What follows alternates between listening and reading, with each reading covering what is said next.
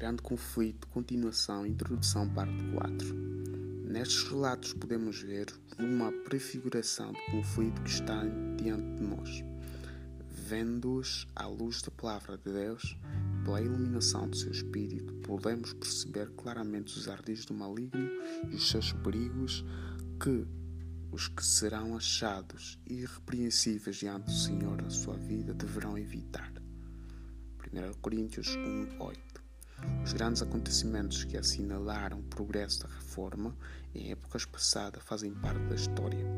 sendo bem conhecidos e universalmente reconhecidos pelo mundo protestante, são fatos que ninguém pode negar. Apresentei estes acontecimentos de maneira breve, de acordo com o objetivo do livro, da forma concisa como era necessário, tendo os fatos sido condensados em poucas palavras, mas as necessárias para a devida compreensão da sua aplicação. Em alguns casos em que o historiador agrupou os fatos de modo a proporcionar, em síntese, uma visão compreensiva do assunto, ou em que resumiu convenientemente os pormenores, as suas palavras foram citadas, mas em algumas circunstâncias não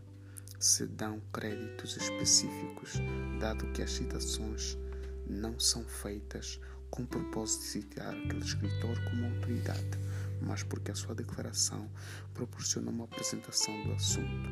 pronta e positiva, narrando a experiência e expectativas dos que levam avante a obra da reforma no nosso próprio tempo, tendo sido feito uso semelhante semelhante das suas obras publicadas. O desse livro não consiste tanto em apresentar novas verdades sobre lutas dos tempos anteriores, como em apresentar fatos e princípios que têm a sua relação com os acontecimentos futuros, contudo, olhados como uma parte do conflito entre as forças e da luz e das trevas. Vê-se que todos esses relatos do passado têm um novo significado e através dele projeta-se uma luz para o futuro, iluminando a senda daqueles que, tal como os reformadores séculos passados, serão chamados,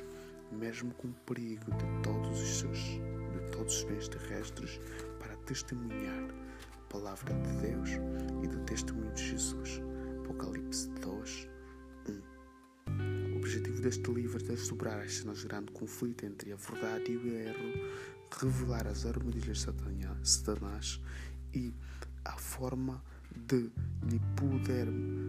e a forma de lhe podermos opor uma resistência eficaz, apresentar uma solução satisfatória do grande problema do mal, derramando luz sobre a origem e a tendência final do pecado, de forma a manifestar plenamente a justiça e a benevolência de Deus em todo o seu relacionamento com as suas criaturas e mostrar a natureza santa e imutável da sua lei, que mediante a sua influência muitos conseguiram libertar-se do poder das trevas e tornar-se participantes da herança dos santos da luz, para louvor daquele que nos amou e deu-se